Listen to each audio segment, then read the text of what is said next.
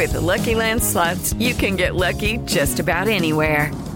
This is your captain speaking. Uh, we've got clear runway and the weather's fine, but we're just going to circle up here a while and uh, get lucky. No, no, nothing like that. It's just these cash prizes add up quick. So I suggest you sit back, keep your tray table upright, and start getting lucky.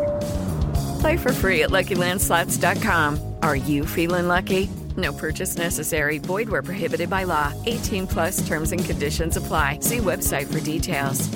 Yo soy Alejandro Villalbazo en el Twitter, arroba Villalbazo13. Es lunes 16 de mayo. Iñaki Manero, buenos días, Iñaki. Buenos días, Alex Villalbazo, Alex Cervantes, a todos los amigos de la República Mexicana. Muchas gracias por seguir en Panorama.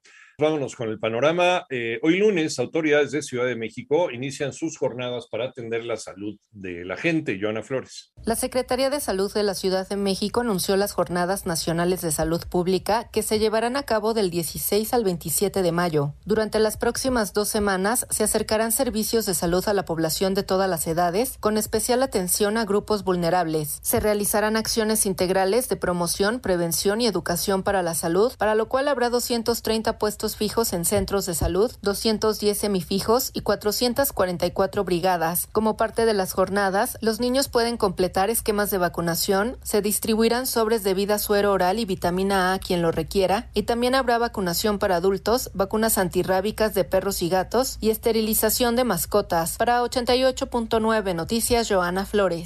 Vámonos al panorama nacional. La defensa del exdirector de Pemex, Emilio Lozoya, dijo que su cliente seguirá en colaboraciones con las autoridades a pesar de las campañas que, asegura, existen en su contra.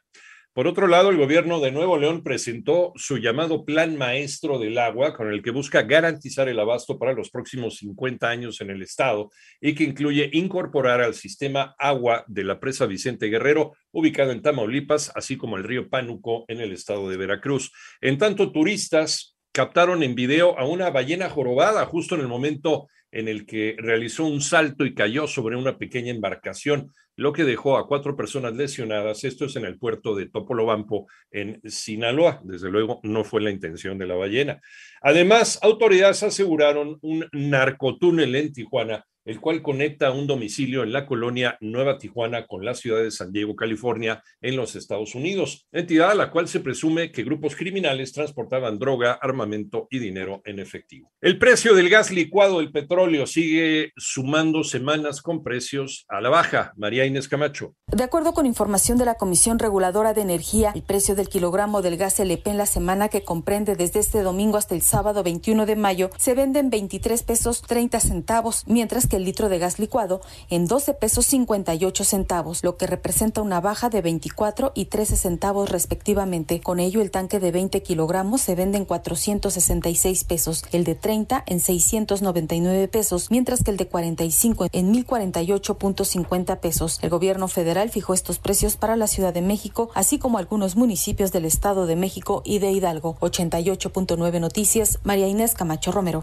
En el panorama internacional, una jornada violenta se vivió en los Estados Unidos durante este fin de semana. Dejó un saldo de 14 personas asesinadas, además de una decena de heridos en cuatro balaceras, entre estas un ataque con presunta motivación racial, esto es en Buffalo, en el norte de Nueva York, donde el atacante fuertemente armado montó una cámara en un casco para transmitir en vivo esta masacre.